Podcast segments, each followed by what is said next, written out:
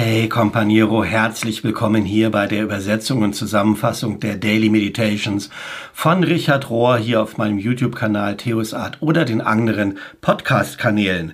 Äh, vielen Dank, dass du wieder dabei bist und hier wieder reinhörst. Und ganz besonderen Dank an all die, die sich im Companiero-Net treffen und noch tiefer austauschen ähm, und da auch die Übungen mitmachen. Wir befinden uns in der Woche vom 4.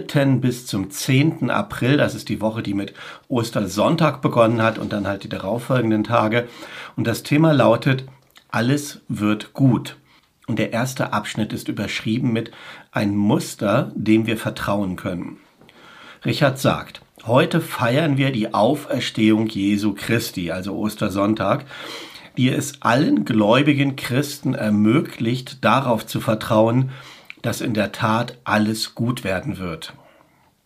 Ich mag die Vorstellung, die Auferstehung so anzusehen, als sei sie Gottes Art, uns mitzuteilen, dass Gott auch die schlimmsten Dinge in der Welt, also das Morden, Ermorden des Gottmenschen Jesus, nehmen kann und in das Beste verwandeln kann, die Erlösung der Welt zu glauben, dass Jesus von den Toten auferweckt wurde, ist nicht wirklich ein großer Glaubenssprung oder etwas Neues, der also das Christentum besonders auszeichnen würde oder so.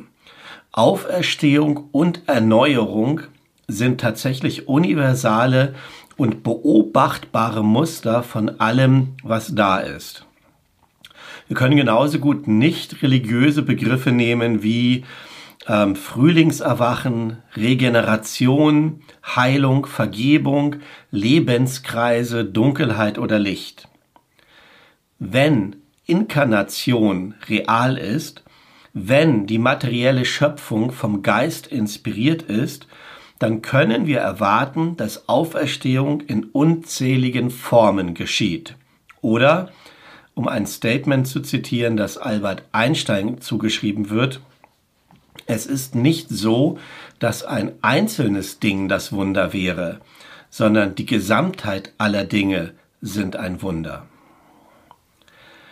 Wenn die göttliche Inkarnation irgendetwas Wahres an sich hat, dann ist Auferstehung die vorhersagbare Schlussfolgerung darauf. Also wenn Inkarnation wahr ist, dass Geist und Materie zusammengehören, dann ähm, ist das ist Auferstehung folgt daraus.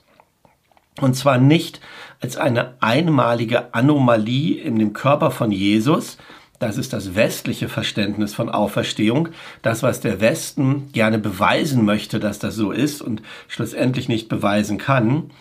Der auferstandene Christus ist kein einmaliges Wunder, sondern die Offenbarung von einem universellen Muster, welches nur schwer zu sehen ist aus einer sehr kurzsichtigen Perspektive. Um es einfach auszudrücken, wenn der Tod dem Christus nichts anhaben kann, wenn er nicht möglich ist für Christus, dann ist er auch nicht möglich für irgendetwas, das die göttliche Natur teilt, wie es in 2. Petrus 1, Vers 4 steht.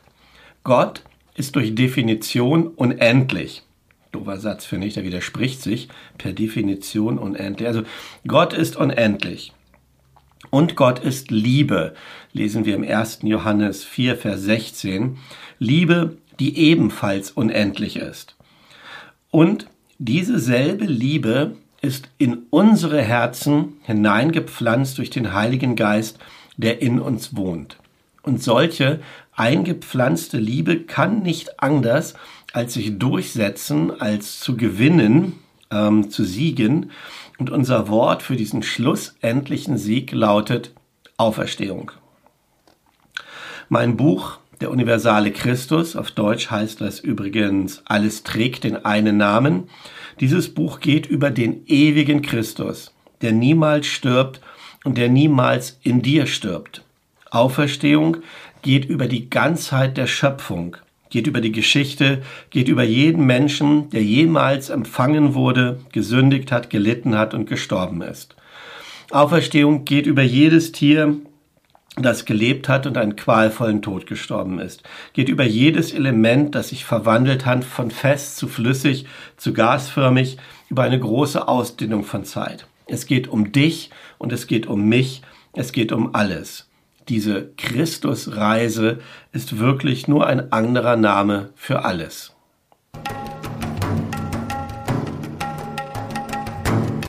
Eine Mystikerin für unsere Zeiten. Mein Freund Matthew Fox hat jetzt in den Covid-Pandemie-Zeiten ein Buch veröffentlicht über Juliana von Norwich. Das ist ja eine von Richards Lieblingsheiligen. Und zwar deshalb, wie er hier sagt, Julia vertraute darauf, Juliana, Entschuldigung, Juliana vertraute darauf, dass alles gut werden wird.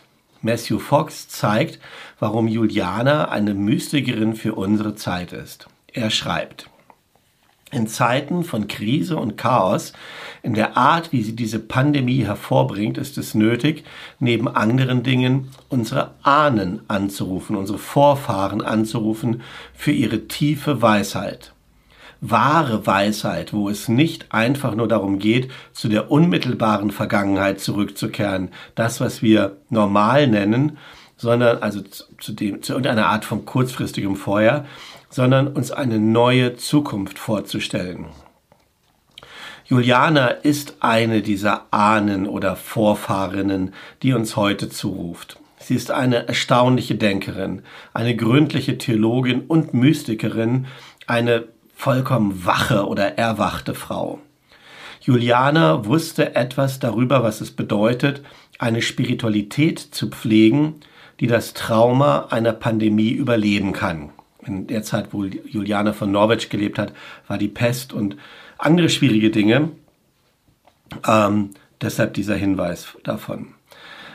Wenn andere um sie herum ausgerastet sind, dass es in der Natur so schief läuft und dass die Natur schlimm und böse ist, hat Juliane ihre spirituelle und intellektuelle Gelassenheit beibehalten. Sie blieb gegründet und wahrhaftig in ihrem Glauben an das Gutsein des Lebens, the goodness of life, an das Gutsein des Lebens, der Schöpfung, der Menschheit und sie hat alle anderen eingeladen, das Gleiche zu tun. Julianas Antwort auf die Pandemie ist gegründet in Liebe zum Leben und in Dankbarkeit. Anstatt vom Tod wegzurennen, hat sie darum gebetet, darin einzutreten und in dieser Todeserfahrung oder von dieser Todeserfahrung her die Kreuzigung, äh, Kreuzigung Christi zu meditieren. Unsere Schwester und Vorfahrin, kann man das so sagen, Vorfahrin, jedenfalls spricht Juliana heute zu uns, aufzuwachen und tiefer zu gehen die Dunkelheit anzuschauen und tiefer zu graben und Gutes zu finden, Freude und Staunen. Und dann an die Arbeit zu gehen und die Mutter Erde zu verteidigen, zu beschützen und in Schutz zu nehmen und all ihre Kreaturen und alles an Rassismus, Sexismus, Nationalismus, Menschenzentriertheit, Separation abzustreifen, eben alles, was sich vor die Größe unseres Menschseins stellt und uns neu zu verbinden mit der Heiligkeit des Lebens. Offenbarte Liebe. Meine Freundin Mirabel Starr, die selber eine Mystikerin und Buchautorin ist, hat Julianas langen Text übersetzt. Und sie stellt Julianas Arbeit folgendermaßen vor. Sie sagt, Juliana offenbarte die feminine Seite Gottes oder des Göttlichen in einer allumfassenden Art und erinnert uns daran, Gott dort zu suchen. Sie lehrt uns, dass Gottes Liebe nichts zu tun hat mit Regeln und Vergeltung, sondern alles zu tun hat mit Erbarmen und Leidenschaft oder Hingabe, Compassion. Sie zeigt uns, dass unsere Verfehlungen und Fehler und Vergehen schlicht und einfach eine Gelegenheit sind, zu lernen und zu wachsen. Vor allem aber verspricht uns Juliana von Norwich, dass, obwohl das Gegenteil wahr zu sein scheint, dass alles gut ist und alles gut wird. Nicht nur, dass die Schöpfung am Anfang wunderbar gemacht ist und es am Ende wieder alles gut werden wird, sondern dass es alles richtig gut ist und richtig gut und richtig ist in jedem Moment, jetzt, wenn wir nur mit den Augen der Liebe schauen könnten. Solch eine Perspektive dauerhaft durchzuhalten, das ist schwierig und Juliana würde wohl die erste sein, die das zugeben würde. Aber in seltenen Momenten von Einheitsbewusstsein können wir einen flüchtigen Blick auf das kosmische Design werfen und sehen, dass es gut ist, dass alles gut ist, jetzt. Aber dann fällt der Vorhang wieder und wir vergessen. Hier noch ein paar Zeilen von Juliana selber. Die lauten, in der Zeit meiner Erscheinungen, Showing steht hier und das Lexikon sagt Filmvorführung, aber das kann es ja wohl nicht gewesen sein. Also in der Zeit ihrer Show, Showings, jetzt nenne ich das mal Erscheinungen, äh, sagt sie, ich wollte wissen, was mein Geliebter meinte. Das war die Frage und mehr als 15 Jahre später bekam ich die Antwort in einer spirituellen Vision. Das ist, was ich gehört habe. Würdest du gern verstehen, was unser Herr mit all dem im Sinn hat? verstehe es gut. Liebe ist sein Sinn. Und wer hat dir das offenbart? Liebe. Und was ist dir offenbart worden? Liebe. Warum hat er es dir offenbart? Um der Liebe willen. Bleib da dran und du wirst mehr davon lernen. Du wirst niemals etwas anderes außerhalb von Liebe wissen. Liebe ohne Ende. Unsere Schöpfung ist der Anfangspunkt. Aber die Liebe, in der wir gemacht sind, in der er uns gemacht hat, hat keinen Anfang und diese Liebe ist die wahre Quelle.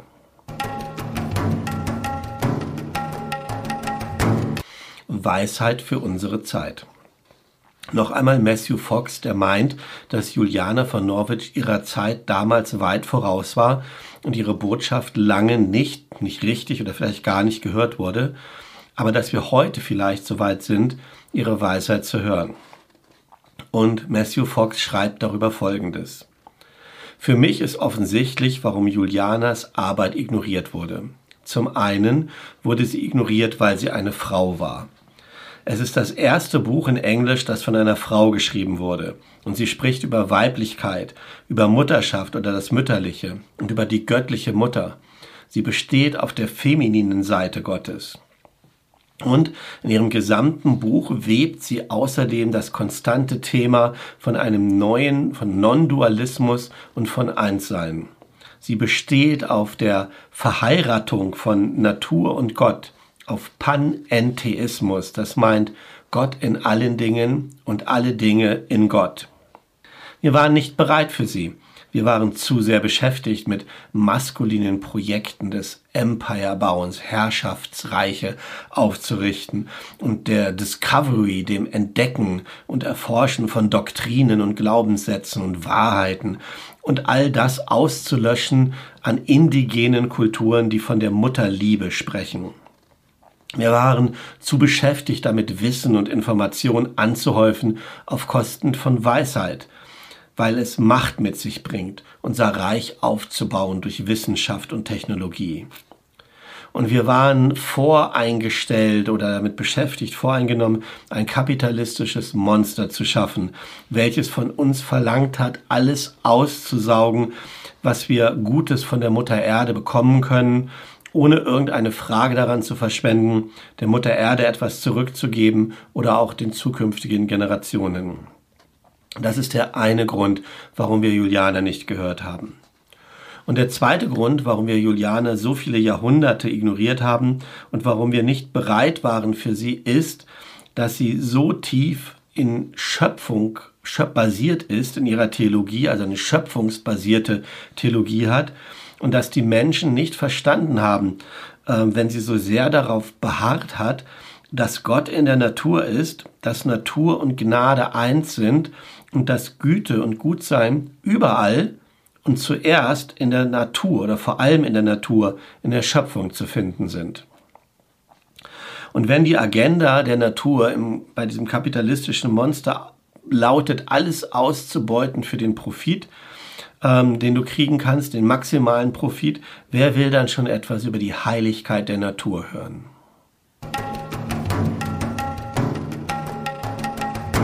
Mystischer Holismus. Richard wieder. Ich bin überzeugt, dass das Evangelium uns ein holistisches Verständnis von Erlösung anbietet. wenn wir Auferstehung als ein universales Phänomen begreifen, dann können wir dieses Verständnis ähm, überall in den paulinischen Passagen auf unterschiedlichste Art und Weise ausgedrückt. Ich sag mal in meinen Jörg Theos Worten, das ist so, als ob du eine andere Brille aufhast und plötzlich dir die Bibelverse und all diese Dinge im ganz neuen Licht erscheinen, als du denkst, das stand ja vorher nicht da, aber es ist dein neues Verständnis, mit dem du da drauf guckst. Richard weiter. Bevor wir nicht anfangen, die Jesus-Geschichte zu lesen mit einer kollektiven Perspektive, einer kollektiven Brille, die uns der Christus anbietet, glaube ich im Ernst, dass wir wenig von der zentralen Botschaft von Jesus verstehen. Und stattdessen alles lesen ähm, durch die Brille von Individualität und es alles begreifen im Zug von individueller Erlösung und individueller Belohnung und Bestrafung. Die Gesellschaft wird von so etwas nicht berührt und so hat das Christentum wenig Chance, die Welt zu verändern. Juliana von Norwich wurde die Gabe gegeben, in dieser holistischen Weise zu sehen. In Kapitel 9 von ihrem langen Text schreibt sie, wir alle sind eins in Liebe. Wenn ich auf mich selbst schaue als ein Individuum, sehe ich, dass ich nichts bin. Nur in der Einheit mit meinem spirituellen Mitsuchenden bin ich überhaupt etwas. Es ist die Grundlage dieser Einheit, die die Menschen retten wird. Gott ist alles, was gut ist. Gott hat alles erschaffen, was da ist. Gott liebt alles, was er oder sie erschaffen hat. Und so liebt jeder, der Gott liebt, auch all seine Mitgeschöpfe und liebt alles, was da ist. All diejenigen, die auf dem spirituellen Weg sind, umfassen das Ganze der Schöpfung und den Schöpfer, die Schöpferin. Das ist so, weil Gott in uns ist und Gott ist alles. Und in Gott ist alles. Sagt nochmal, das ist so, weil Gott in uns ist und in Gott ist alles. Und so, wer immer Gott liebt, liebt alles, was da ist. Wer immer Gott liebt, liebt alles, was da ist. Richard sagt, dieses Einssein von Liebe oder die Einheit der Liebe hat klare Implikationen für die Art, wie wir über Erlösung denken. Juliana wäre überrascht, wie wir heutzutage individuelle Erlösung verstehen mit so einer Frage wie, bist du schon gerettet? Juliana folgte den frühen christlichen Schreibern und sie verstand, dass es nicht eine Frage der individuellen Erlösung ist. Wir sind alle zusammen erlöst. Alle Geschöpfe und der ganze Kosmos schöpfen aus einer göttlichen Quelle. Und wenn wir sterben, kehren wir zu dieser Quelle zurück. Gott ist in uns, ist dort zu Hause, geduldig und freundlich darauf wartend, dass wir das erkennen. Als der Schöpfer von allem ist Gott in allem präsent zu allen Orten und zu allen Zeiten. So, das waren die Meditations von dieser Woche. Danke, dass du bis hierher zugehört hast. Ähm, vielleicht musst du manches wie ich auch mehrmals anhören oder anschauen. Ähm, ich habe das Gefühl, ich bin noch nicht bereit, bei allen Sachen mitzugehen, die Richard da so sagt. Und die anderen sagen, aber es ist, als ob eine neue Tür aufgeht mit einem neuen, weiteren Verständnis. Und ich werde mal in diesen neuen Raum weiter hineinschauen und gucken, was ich davon annehmen kann und was nicht. Und so wünsche ich dir auch ein gutes Schauen, Prüfen, Annehmen, Weitergehen, Weiterwachsen zu dieser Einheit von Liebe und dieser Liebe zu allem, was da ist. Möge der Friede Gottes dich fest in seiner oder ihrer Hand halten und dich begleiten, bis wir uns hier wiedersehen oder wiederhören. Mach's gut.